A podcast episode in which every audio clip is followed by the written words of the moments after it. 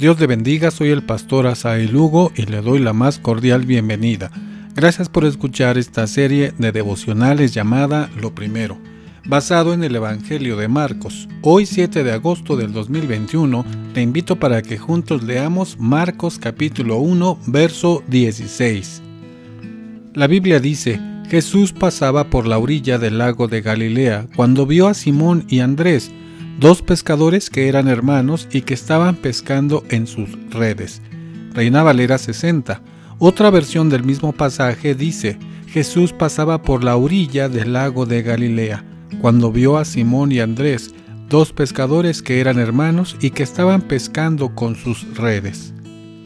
Marcos en esta escena describe a Jesús caminando por la playa del mar de Galilea, el Maestro Jesús iniciando su ministerio a la orilla del gran lago, allí, en medio de la gente que preparaba sus redes para pescar, en el alboroto del día con las barcas, personas sencillas.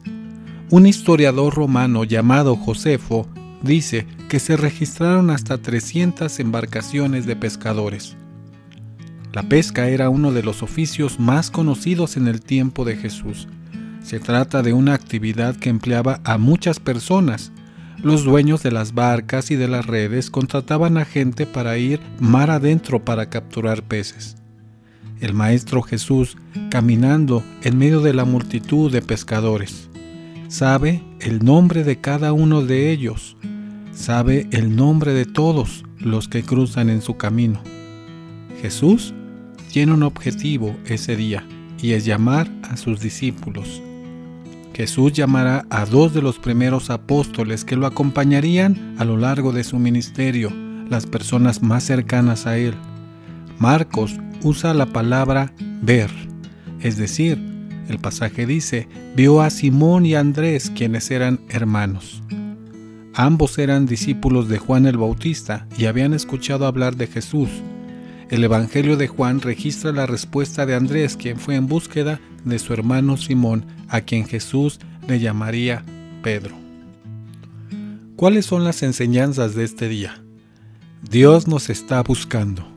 Está con nosotros en todo momento. Él es omnipresente. No hay nadie en este mundo que no tenga la oportunidad de escuchar su invitación. Es una bendición que Jesús siempre está atento a usted. Todos los seres humanos tienen esta oportunidad porque todos somos importantes para Él. Jesús murió por todo el mundo y no por unos cuantos. La predestinación no es bíblica y está en contra de la verdadera obra de Jesús. Jesús tiene especial cuidado en cada uno de nosotros, nos observa como un padre a su hijo y nos invita a ser sus hijos y también a ser sus discípulos. Con nuestro oficio, carrera o trabajo, con todo lo que hacemos, honramos y podemos ser discípulos de Jesús. Somos llamados por Cristo a una vida de servicio.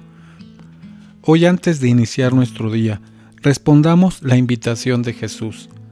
Quiero hacerle dos preguntas. ¿Hay algo que debo y puedo hacer para servir a mi Señor?